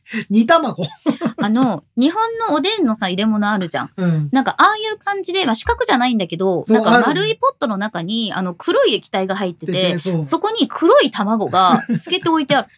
若干、若干割れてんじゃねえかぐらいの勢いだった全部ちょっと割ってあるんだよね。割ってあるんだね。なんか割れてるっていうか、あの、味が染みないから。で、あれは煮卵なんだけど、殻ごと煮てあるんですよ。そうね。であれはもう台湾名物なんだけど、もう夜中のおつまみに最高という。うん。はいいや、食べました。美味しかったですよ。そうなんか、それはなんか独特のあれでしたね。で、うんそれ、と、あとは、ジーグは、えっ、と、さつまいもですね。あ、さつまいも焼。き芋。ゆずきさんがいつ食べればいいんだっつってるやつね。いっつも食べたいって思いながら食べるタイミングが終わらずに食べたいなって思って5年ぐらい経ってる。うん というね、あの、さつすごくね、あコンビニ事情は面白かったですし、なんか売ってるお酒も面白かったし、そうなんかそういうのは、なんか現地のコンビニ楽しいなと。あの、い 一個行った店舗でさ、さ、日本ってさ、電子レンジほとんどさ、あの、レジの後ろじゃないですか。そうそうそうそう。うんで、なんかそこで全部、あの、店員さんがやってくれるじゃないですか。で、で、基本向こう多分セルフなんですよ。うんうんで、だから、あの、イートインの近くにあったりするんですけど、うん店員さんもそこ行かなきゃいけないのよ。そう、店員さんもやってくれるの、言ったらやってくれるんだけど、そのイートインのスペースまで行かないと、レンジが1個しかないから。いなくなっちゃうね。何の、何のあれなんだよ、と。うんそうなんですよ。ということで、うんまあ、いろいろと面白い感じでしたけど、うん。あと、決済関係で言うと、うん。今回、あの、増えてたのが、Apple Pay。アップルペイを使えるところがすごい多かったね。えっ、と、ちょうど私が最後に台湾行ったのは3年ぐらい前なんだけど、Apple Pay が使えるようになるよぐらいの時だったんですよ。うん。で、その時は LINEPay の方が使えていて、うん。で、台湾は LINEPay が使えるんだけど、その LINEPay も私たちの持ってるデフォルトアカウント、要するに口座ではなくて、クレジットカードの、そうそうそう。紐付けなの紐付けで、だから僕は結構、あの、LINEPay 使いましたよ。現地で。そうそうそうそうで、リージョンだけ台湾にすると、うんちゃんとその国のあれで使えるので。それもすごくてさ、台湾着くじゃん。何にも変更とかいらないんだよね、基本は。俺ね、変更した。あ、それはうん立ち上げると、うん日本と違う。う画面が出てきたでしょ？いやーもうね、覚えてない。あの、立ち上げるとリージョンを選ぶ画面が出てくるあー、。それを俺たパパンってやっちゃった。そうなの。で、それは日本か台湾かっていう、その下に項目が増えるんだけど、これは日本では出てこないのよ。だだから、台湾に着くと、LINEPay を持ってる人は自動的にリージョンが選択できるようになってる。いやーでもね、すごく LINEPay はいろんなとこで本当に使えたから、そうそうそうめちゃめちゃ便利だったし、で、うんさらに ApplePay が ApplePay も使使ええる。たので。で、うん今回、そのスタッフちゃんとはこれすごいねって言っていたのが、一つの QR コードで全部の決済を統括できる QR コードのシステムが。統括されてて、で、店舗にその QR コードが置いてあるのよ。で、それをまず読むと、その先で自分で支払いを選択できるの。ね。自分でウェブ、ウェブに飛ばされて、そこで、えっ、と、LINEPay とかなんとかアップルペイなのか、まあそういろいろ何を使うのかっていう。うんだからうん、すごいね、便利だったよね。そうなんだよね。うんだから、えっと、上野原さんね、あの、クレジットカードのタッチ決済も普及しました。あ、ありますねし。端末出してね。。で、QR コードもカードに紐付けされてるっていう形だから、うんえっと、LINEPay が、まあ、中国でいうとこのアリペイみたいな感じで使われてるっていう感じかな。なんかけ、まあ、もちろん、えっ、と、現金じゃなきゃダメなところうん。もいくつかまだありました。うん。あの、全部じゃなかったので、僕ね、あと一回ね、あの、最終日にね、ビール飲んだところがですね、うん。僕 LINEPay で払いたいっつって LINEPay 渡したら、ピッ、ピッってやってんだけど、できなくて、うん。すげえ苦笑いして、ちょっとダメだわって思って、じゃあいいよ、じゃあいいよって、あの、現金で払いましたけど、ね。うん、なんか、まだ、あの、まだ、その、要は、場所によっては決済が、その、うん普及してないとか、やり方があんまりよくわかってない人もいらっしゃるのかなっていうのが。そうねあの、サルタマさんね、キャッシュレスは日本よりも進んでいるかということなんですけど、これはもしかしたら現時点では日本の方が進んでいる可能性が高。はいさ、地域的な問題で、東京は今すごくキャッシュレス化進んでて、ほぼ現金いらないぐらいになっそうなんですよ。で、えっと、T 森さん、夜市は現金主流ですかね？これが違うんだ。あこれも、まあもちろんね、現金のところもあるんですけど、うんもうね、LINEPay 貼ってあります。はいもう LINEPay ほとんどのところでカード使います。で夜市のご飯が食べれますよ。そう。なので、うん僕ら夜市、結果、あの、通過したのも含めると、えー、3箇所行ったんです。ねこたの今回の旅で行ったので。そうなんだよね。全然問で題なかったですよ。そうそうであと、現金じゃないと嫌がられるのは、マッサージのお店かな。あマッサージのお店はカードも使えるけど、できればやめてほしい。っあ、5%って言われたからそう、現金にした。ていう感じなので、ああ、じゃあ現金出します、みたいな感じですね。ねそうなんだよね。だから、まあ、あの、もちろん、わ我々ね、あの、みんなでお金出し合って現金を作って、そうみたいな。お財布作って。お財布作って、旅財布作って、で、じゃあそれゆずきさん持ってて、っうそれで、あの、現金の時はゆずきさんがじゃあ払って、あとは自分で買うものは LINEPay。お母さんの財布みたいな。LINEPay だし、あとクレジットカードも使えるところはクレジットカードで、えー使ったそうので。なんですよ。なので、あのーそういう意味でも快適だったかな。うん旅の何か問題はなかったかな。で、あとは、その MRT っていう地下鉄ですね。うんえっ、と、青いラインと緑のラインと赤のラインと茶色のラインみたいな。だから、レッドライン、グリーンラインとかって、そういう言い方なんだよね。ラインみたいな感じで、ブルーラインだと、こう BL って書かれてるラインとかがあって、うんまあ、台湾はですね、結構ち、台北は結構ちっちゃいので、あの、本当にこう、市内は30分ぐらいで移動できちゃうんですよ。で、結構遠くまで行ったもんね。行った？うん。結構い、なんか、いや、俺さ、最終的にあんまり地図わかんないじゃない？その今のさ、台、台北の地図が把握してないから。でも結構乗って行ったりとそうか。そで、まあ、あと、結構バスに乗ったじゃないですか、今回。あのね、これはごめん。あの、台北に最初に行った人はそんなに本当はバス乗らないんだけど、今回、まあ、ごあの、アテンドしてくれたはい人がまあ台湾在住の方なので、あるし、あと、そのポイントにめがけて行きたいってなると、バスの方が近い。まあ、便利だっていうの。ただね、この台湾のバスが、すごいのよ。そう、クレイジータクシーみクレイたいな運転が荒いや荒い。もうあのね、みんながイメージしている10倍ぐらい荒いと思う。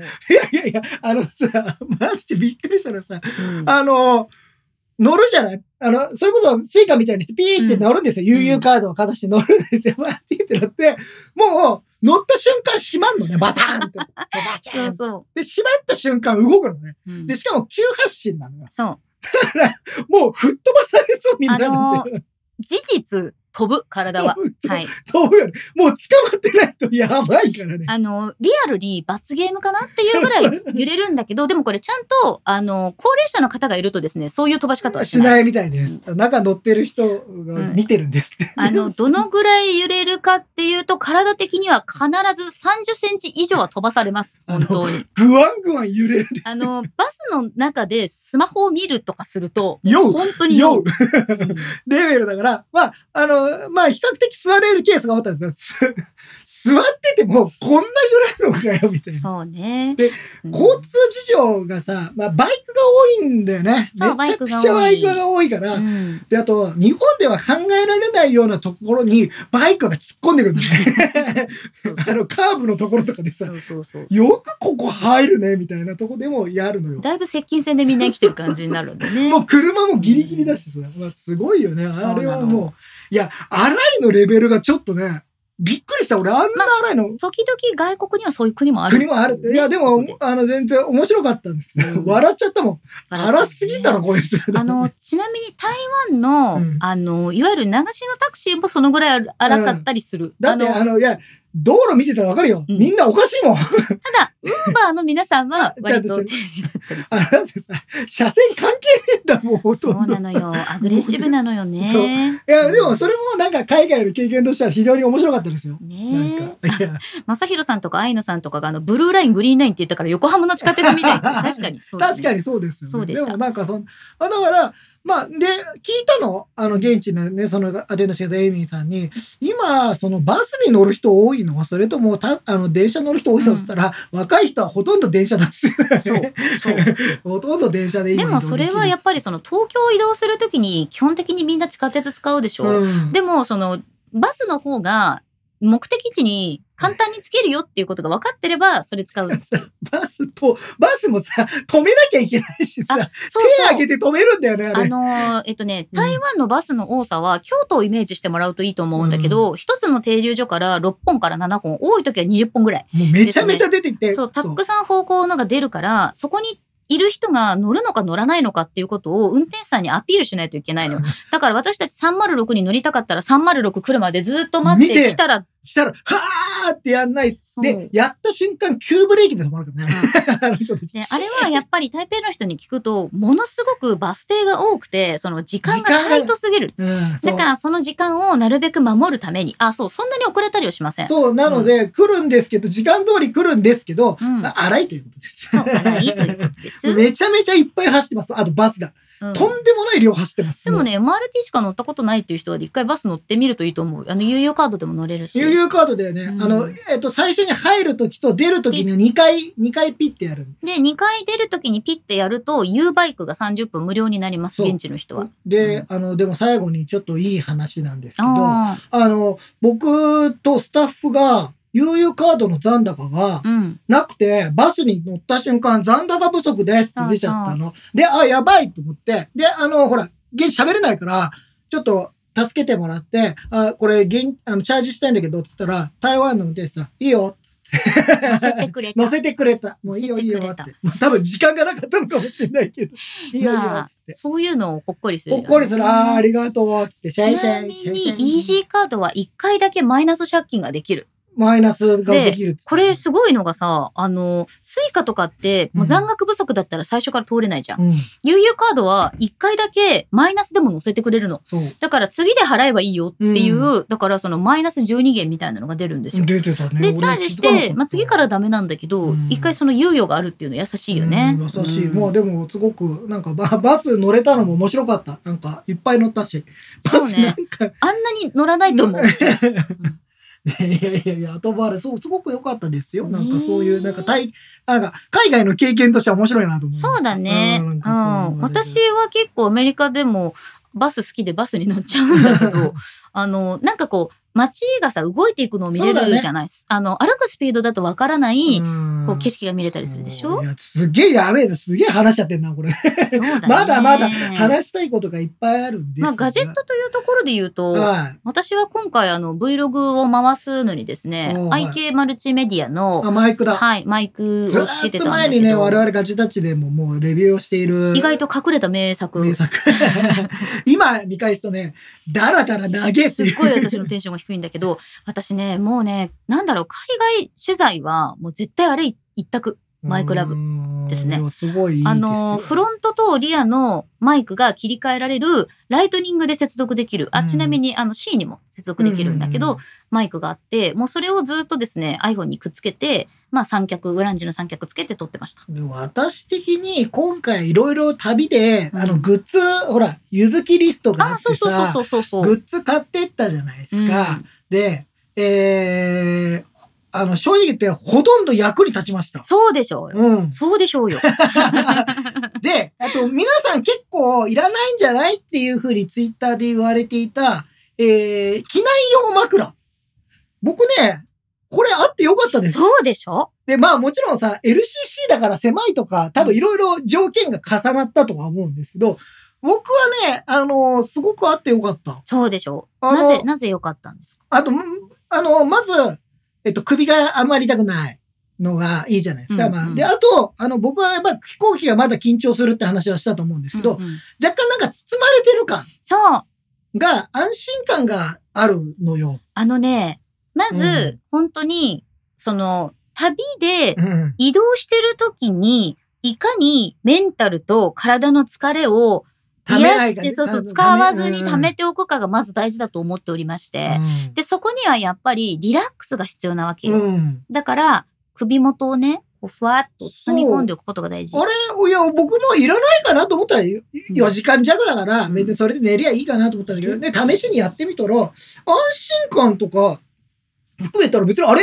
あの、あって困ることなくないかなって思ったの。あれが邪魔になることは別になかっうん。たのそしてで、なぜかあのチャット欄ではあれちゃんと膨らんだんですねっていうコメントがあるんですけど、これはガジェタッチラボのご覧ください。あの方でですね、うんリンクマンがそのパッキングをするためにやってたら全然膨らまなくて、で、それはその 入り口のところ防止弁があるから噛まないと空気入らないんだってばって言って。でもすごい私隣で見てたけど、リンクマン苦戦してたらなんか、ピシュッピシュッ。肺活力よ。肺活量じゃないんだよ。だからコツなんだよ、あれは。あれはコツを掴んでないだけだったんだよね。そうだから、なの。だから、そう、あの、枕は、あの、100円ショップで買ったやつなので、膨らませたやつ、100円だったらあれ持ってっても別にいいかなと。な。あの、さすがに、あの、でかいのを持っていくかどうかはちょっとわかんない。あのさ、最初から、いわゆる綿が詰まってるやつ、うんうんあれはやっぱり荷物じゃない。うん。だから邪魔かなと思うけど、膨らませるやつだったら、別にいいんじゃないかな。私ねずーっと不思議に思ってるんだけど、うん。日本以外の皆さんは膨らませる大きい枕をそのスーツケースにくくりつけて移動してる人が多くて、うん。なんでかなと思ってたの？邪魔じゃんって、うん。でよく考えたらね100円ショップであれが売ってる世界線がないからだと思う。ああ、向いてないのあれは。そう置いてない、まあもちろんさ、長時間だったらさ、もっとふわふわなものがいいとかは出てきてその人の好みがあるんでしょうよ。うん。うんそういうの。それがいいけど、あれはね、僕はなんか、あいや、あってよかったなと思って。ちなみに私はアメリカに行くときは膨らませるものを3つ持ってくんですけど。あ、あ、あでもね、わかるわかるわかるわかるわかる。それはもう足のところのクッションにするやつとまあ腰と前に抱える枕と首。そう。僕もね、いもう一個欲しかったのは、前に抱えるのが欲しかでしったの。ょ？手の置く場所がなんか落ち着かないから、で、狭いじゃない？もちろん。で、なんかこうさ、抱き枕みたいなのがあった方がさ、気分的にいいし、そうそうそう。で、絶対あと首も痛くならないし、うん体にも負担かからないから、うん抱えるタイプの枕おすすめよ、皆さん。そう、だから、いや、あの、思ってた以上に大活躍したのは枕かもしれないと思ってそうなんだよね。僕はなんか、あの、あいやリラックスもできたし、うん、問題なかったかな。あの、カスタマイズとしては、その、タオルをね、うん一枚、それの上に、こあう、自分のお気に入りのタオルとか、あと質感のいいものを上にかけたりしてると、より、まあちょっと赤ちゃんチックですけど、うんよりなんかこう、癒しになると思う。うん、でうんね、あの、機内でも結構つけてる人いっぱいいました。そうです。そうです。いました。あとはタオルにね、自分の好きなアロマとか吹きかけておくとよく寝れるよ。で、あとは僕はちょっと一個失敗したかなと思うのは、えー電源タップを、電源タップじゃねえわ、10USB の電源アダプター、もう一個持ってきゃよかったなって思って、いろいろね、結構ね、今回ほらカメラ α7-3 を持ってったりして、充電するものがめちゃめちゃ多かったのよ。そしたらなんか意外となんか1個で足りるかなと思ったのが足りなかった。うんで、なんか入れ替えたら、あとモバイルバッテリーも充電しなきゃとかってやってたら、意外と Apple Watch の充電とかあるじゃない？うんうん。意外とね、あの充電するものがいっぱいあったなと思ったから、うんうんちょっともう一個それは予備であってもよかったなっていうのが、そうね。うん、で、反省点。あの、電源タップは1個以上あるというのがうん結構大事で、うんというのも、あの、なんだろうな、電源が場所分かれてたりとかするんだよね、宿の中でね。うん。なので、まあちょっと複数あった方がいいし、まあ余計かなって思うぐらい持ってった。方がいいかも。そんなに大きな荷物になるもんじゃないから、まあな、うんなんで俺はそこをケチったのかよくわかんない。そうだね。そう、今、今思えばよ重くな。っちゃいけないとか思っちゃったのかもね。そうそう、若干思っちゃったのか、まあ軽い方が、荷物は軽い方がいいみたいなのを思ったのが、そうそうそうまあ別に一個ぐらい持ってけば。そうね。あと、アイナさんが言ってるように、現地で電源タップ買えばよかったのにそう。で、そうう、んそれで思ったの。あのー今回台湾行って思ったのは、まあまあ、皆さん言ってた通りですけど、うん現地でいろんなものを調達できる。まあ、買えないものはない。うん。えーで、日本でおなじみのものもいっぱいあるから、まあ、今回もいっぱい持っていったけど、次回は、じゃあ、例えばこれは現地でもし必要になったら買えばいいや、みたいなことができるなっていうのは思いました。なんか、あ、いや、ユニクロあるし、そう。寒かったらユニクロで買おうとか、そうあできるから、あ洋服屋さんもいっぱいあるしね。あと夜中の0時過ぎても洋服買えるから。そう、お店とかあるそうシーインとか行けば。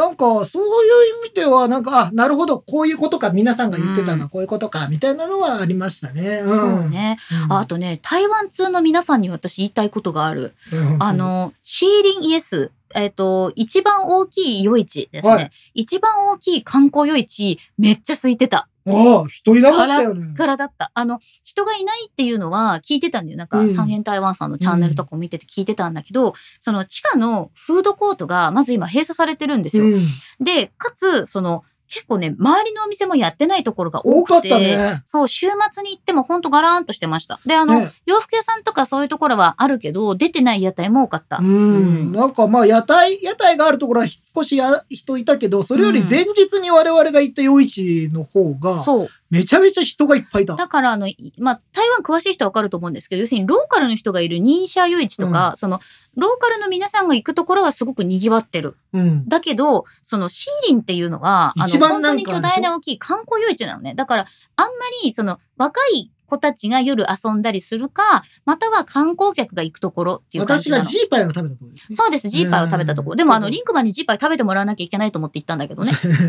でもジーパイだけは並んでたけどね、最初すんげえ並んでた、ね。並んでたんだけど、な割と、割とそれでもそんなに多く待たずに買えたから、なんか俺はもっとね、もう、あの、山手線みたいな、山手線の電車内みたいなことを思ってたんだけど、あの、全然歩けたし。空いててよかったなってまあこれが例えばコンピテックスの5月、6月ぐらいになるとどのぐらい復活するのかなっていうのは、あの、わからないんだけど、でもあの、人のいないところを見ておいてよかったなと思う、リンク。あーまあでも楽しく、夜市も楽しく。まあね、ビフォーアフターがわかるからねるからね。そう、ジーパイは大きいフライドチキンです。は。はいでかいの。美味しかったですよ、それもなんねか。、美味しかったね。あの、あと、さもう最後、最後にしたいんですけど、うんあの、飯が本当に美味しかった。台湾ご飯めちゃくちゃ美味しかったです。美味しかったね。あのー僕、食べられないものはほとんどなかあっ、たそう、リンクマンが食べべられないものなかったね。うん。もう。あ、シシャモぐらい。それ日本でも食べれないから元々シシャモがダメだ。うんでもそういう、だから、あの、日本と同じ。うんもう本当に日本と同じ。で、全然僕、あの、お腹も壊すこともなく、うん。全くアジャス、しっかりアジャストしましたね。そうだね。台湾には。そうだった全く問題なかったし、美味しかった。うんで、あの、食べたものがどうだったみたいな話はまた今度ラボがあるラボでしょうと。はい。あの、ガジタッチラボの方でいろいろ話はしたいと思いますがなね、。あの、今回ね、その、初めての海外で、うんまあ、台北っていうのはすごい良かったかあよなとかった。思うけど、まあ、もう次は一人で行けるよね。早いね。え、行けるでしょ？早いね。もうちょっと、もうちょっと離れをさせてもらいたい。あ、そう？でもまた行きたい。あ、行きたい行きたい行きたい。もうもう全然行きたいよ。でも来週一人で行ける。一人ではちょっとまだ不安いやですよ行けるって行けるけど、行けるでしょうな。多分難行けるけ。ど、行けるけど、みんなと行った方が楽しいいや、じゃん。まあ、それはそうですよ。あうん人で行ったら行ける場所限られちゃう。あ、それはね、ほんとそう。うん私、あの、台北一人で行ったことあるんだけど、めっちゃ寂しかった。なぜなら、食べられるものが限られちゃうからね。そう、食べられるもんも限られちゃう。やっぱみんなでいろんなところ回って、うんで、その時に、ああだね、こうだね、喋ってるのが、やっぱ旅は俺は楽しいなって思うから、うんご飯食べた時もさ、これうまいなとか言え,、うん言えた方がやっぱ楽しいからね。そうなのよ。平さん、水も安全なんですか？えっとですね、あの、水道水が飲めるわけではない。ないです。ですけどペットボトルで、あの、うんホテルにはペットボトルのお水が用意されてまでし、たし。あとはもうものすごく無数にドリンクスタンドがもう100メートルに10軒ぐらいあるから、もうもっとあるな。もう、で、コンビニあるでしょ？そう。だから、飲み物には全く困らないし、まあ、うんそんなに危ないものを僕も飲もうとは思わない。そう。で、あとは、なんか結構その、お店で普通に氷の入ってるものを食べたりとかしても、全然大丈夫ですか。き氷食べたもんね。うん。うん。だからそういうものを食べても、例えばほら、インドとかタイとかだと氷もダメだって、まあフィリピンとかもね言われたりすることあるけど、そういうのはね、ほとんど聞いたことがないですね。うんで、あと、えっと、ホテルも割とちゃんと水圧が出て、シャワーがシャワーもちゃんとしてた。シャワーは全然問題なかった。でも、あの、えーシャンプーは自分の持ってったのを持ってきました、ちゃんと。ああそれを使いました。ね。うんあ、今野田さんがね、次回はとりあえず現地集合すればいいのでは？ねなんでさ、いいじゃん。みんなで行きゃいいじゃないの。いいよ、そういうのは。ドンメン、ドンメンの市場の豆腐屋さんで集合ね。いやいやいやいや、いいじゃん。なんでみんなで行かないの？みんなで行ってるのにさ。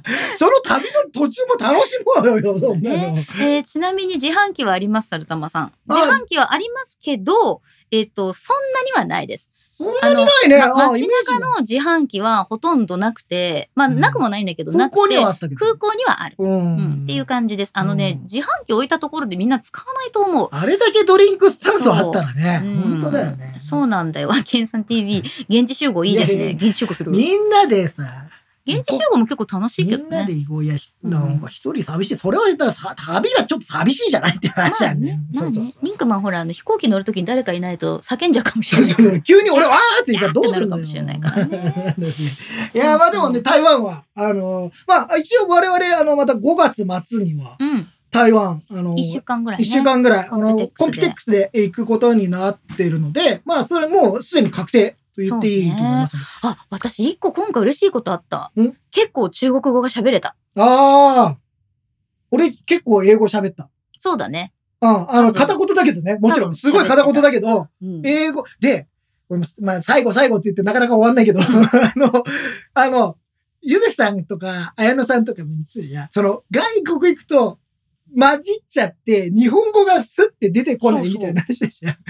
な、バカなって思ってたけど、俺も若干そうなった。まさかのリンクマンが sorry とか言い始め sorry る。とか、ああのさ、あそれ、なんかそれ取ってくれて、 thank you って言ったりするわけ。あの、パッて出てくるのが、まあ、で、向こうではシェイ、シェイシェイみたいなこと言うじゃない？そう、シェイシェイとか言うじゃない、で、一応そうやって言うから、言うようにしたから、向こうで言ってるな。意外と、あ、そういうことかとそう思った。なんだよね。うん。ちょっと英語がね、うん、ああのと、あの、英語を使おうと思ったから、うんで少なくともほら、なんとか伝えなきゃいけないから。でもさ、やっぱりその、まあ一人ね、その英語で喋る人もいたし、うんあとお友達ミーティングも英語と中国語も使ったりとかするから、なんかリンクマンが英語喋れるようになりたいなって言ってたのが良かったと思そう、あのね、やっぱね、うんその現地に行って、やっぱ、うん現地の人すげえもてなしてくれるじゃん。うん。なのに、やっぱ言葉が、あもう通じないって、ちょっと、ちょっとやっぱ辛いというか、うん。なんとかその感謝も伝えたいし、うんうんすごい美味しいとか、もうちょっと自分のね、ボキャブラリーを広げたいなっていうのは、やっぱ、せっかくやってくれてるのにさ、なんか、えーそれは思った。なので、まあちょっとなんかもうちょっと、あの、レベルアップしたいなっていうのはね、思ったね。そうですね。で私ちょっと5月に行くまでにはもうちょっと中国語喋りたいなと思ってて、で、あと、あの、今回結構私が地名をずっと中国語読みでみんなに伝えてたんだけど、全然わからなかったで全然わかんないって言ってたんだけど、これはですね、なんかもし一人になって迷った時に、日本語のカタカナ読みが通じないから、向こうの発音少しでも覚えてもらおうとそしたら。紙出すよ、iPhone そうそうもいロン算数からディフォアジェに行くよって。ロン算数は覚えましたよ。ロンでも算数はそのまま通じる。僕がでも最終的にね、台湾語で、えー覚えたことがありましてですね、えー台湾語の、えーピーチューですね。ビール。ビール。ピーチゴ。ピーチュうん。ー。だけは覚えましあの、人間の欲ってやつだよ。た。そうなの。なんかでも、あ英語、もちろん、え、だから向こうの人は英語もわかるし、ね。まあもちろん中国語で話すんですけど、でも、うんあの、日本語よりかは英語の方が通じそうだなっていう感じがあった。そうね。うんまあ、あの、結構高齢者の方になるそと、うそうそう日本語は日本当に普通に通じるんだけど、なぜならそういうね、あのうん、教育を受けてるから、両方使えると、どっちも、そうね。挨拶とか、そう、のだからちょっとしたことはやっぱりさ、そうそうそう。現地の言葉で言った方がいいよね。ありがとうと。か、これくださいとか、そういくらですかとか、その辺はやっぱり現地の言葉そう、でそうといい。方が多う分いいと思う。自分たちもそうじゃない？外国の方がさ、日本語で一生懸命話しかけてくれるとなんとかしようってなるから、うんやっぱそういうふうに自分もやった方がいいなとは思いました。ね すげえ喋っちゃった今日。すごい長いこと。まあちょっとその旅のネタにはちょっと尽きないので、はい今後もいろいろと発信していこうとは思います。はい。なので、あの、ガジェタッチのラボっていう方でですね、多分 Vlog が、あの、いっぱい出てくると思いますので、あの、ポッドキャスト聞いてる方もですね、うん台湾で一体何が起こってるか、結構いろんなことが起こってます。これ以外にも、ちょっと起こってますので、その辺についても、あの、ぜひ、あの、お願いあの、そちらの方もチェックしていただけるとね、はいい、いかなと思います。えー今日はもうこの辺でいいですか？いいんじゃないでしょうか？というわけで今日もゆるっとお送りいたしました。目立たずあなたに寄り添いたい。ガジェタッチお送りしたねずきひろみと、リンクマンでございました。バイバーイ